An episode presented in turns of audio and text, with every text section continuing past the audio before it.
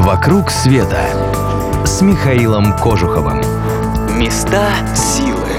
Здравствуйте, с вами Михаил Кожухов. Вы слушаете радио Монте-Карло.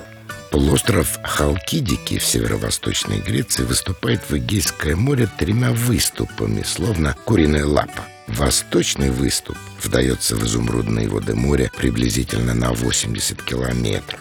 В юго-восточной его части стоит гора высотой немного более двух тысяч метров. Это Афон, также называемая Святой горой. Христианское предание говорит, что однажды буря прибила здесь к берегу корабль, на котором путешествовала Дева Мария.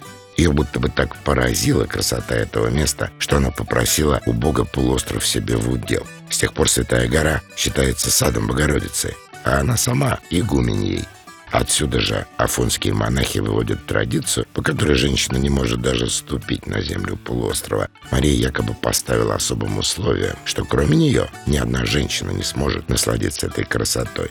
На мой вкус это делает историю чересчур фантастической. Более достоверные источники говорят, что первые монашеские скиты появились там еще в восьмом веке, а первый крупный монастырь основан в X веке Афанасием Афонским, который считается основоположником всего уклада, принятого на Святой горе. Ныне обитель святого Афанасия известна как Великая Лавра. А в 972 году Афон получил статус автономии, как монашеская республика. Во времена своей славы святой Афон включал 180 монастырей. Сейчас там всего 20 действующих обителей и проживает около 2000 братьев.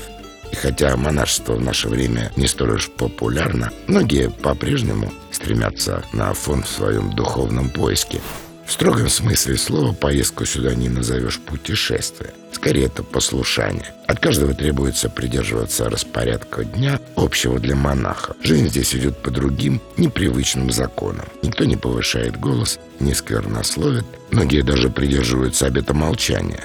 Здесь даже время течет как-то иначе. Афон живет старым византийским календарем, в котором день начинается с восходом солнца. Это место не от мира сего, словно бы особый мир, связанный с нашим лишь относительно. И даже самому закоренелому атеисту вроде меня здесь в голову приходят странные духовные мысли. Ближайшая поездка клуба путешествия Михаила Кожухова в Грецию намечена на май. У вас еще есть время, чтобы пристроить друзьям на эти дни любимого кота и заранее купить билеты подешевле. Адрес для заявок прежний. Клуб путешествий Михаила Кожухова. «Вокруг света» с Михаилом Кожуховым.